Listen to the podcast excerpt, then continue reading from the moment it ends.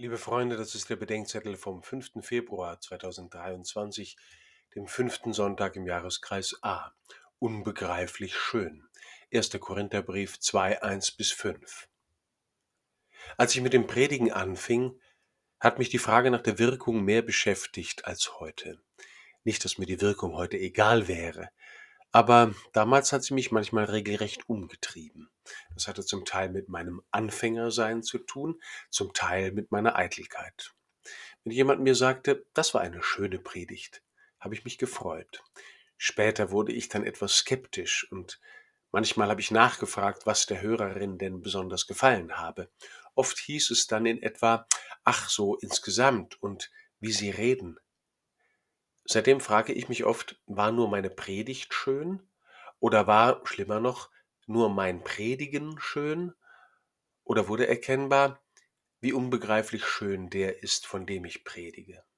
Paulus schreibt den Korinthern, er sei nicht gekommen, um glänzende Reden oder gelehrte Weisheit vorzutragen, sondern um das Geheimnis Gottes zu verkünden. Und das, so Paulus weiter, bedeutet nicht, Überredung durch gewandte und kluge Worte, sondern sei mit dem Erweis von Geist und Kraft verbunden. Wer gerne mit Sprache umgeht, ist versucht, glänzende Reden und gelehrte Weisheit vorzutragen. Ich weiß das. Und ich vermute, dass Paulus hier konkrete Leute vor Augen hat, die in Korinth gelehrt haben und deren rhetorisches und intellektuelles Brillieren er angreift, weil es letztlich nur von ihnen selbst handelte. Paulus wendet sich nicht gegen Klugheit oder Weisheit oder eine schöne Sprache.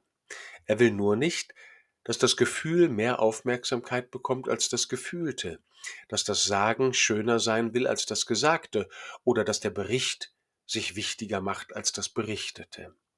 Was aber ist das Gefühlte, das Gesagte, das Berichtete, wenn es um den Glauben geht? Es ist das Geheimnis Gottes, sein Geist, seine Kraft und seine Weisheit, sein Wort und sein Wirken. Wir sollen nicht uns selbst verkündigen, nicht unsere eigene Gutheit oder unsere Taten, unsere Gefühle oder Ansichten, sondern ihn.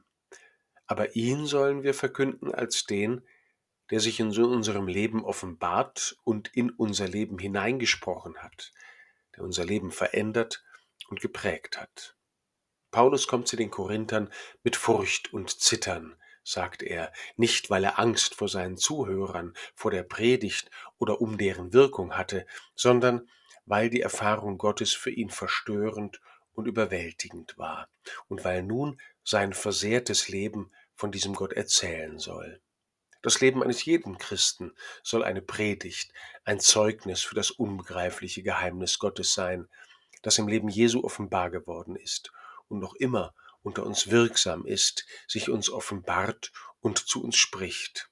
Ich weiß, dass ich auch leben soll, was ich predige, aber meine Predigt ist, wie die Predigt Jesu, immer meinem Leben voraus, so wie der Anspruch immer der Wirklichkeit voraus ist, und das ist in Ordnung so. Nur so kommt Bewegung in unser Leben und der Karren aus dem Dreck. Auch mein versehrtes Leben und mein lückenhaftes Lieben läuft hinter dem Wort Gottes her und soll jetzt zugleich schon eine Predigt und ein Zeugnis sein. Und sollte mir mal wieder jemand sagen, die Predigt war schön, dann hoffe ich, dass derjenige auch sagen kann, der, von dem Sie predigen, ist schön, unbegreiflich schön.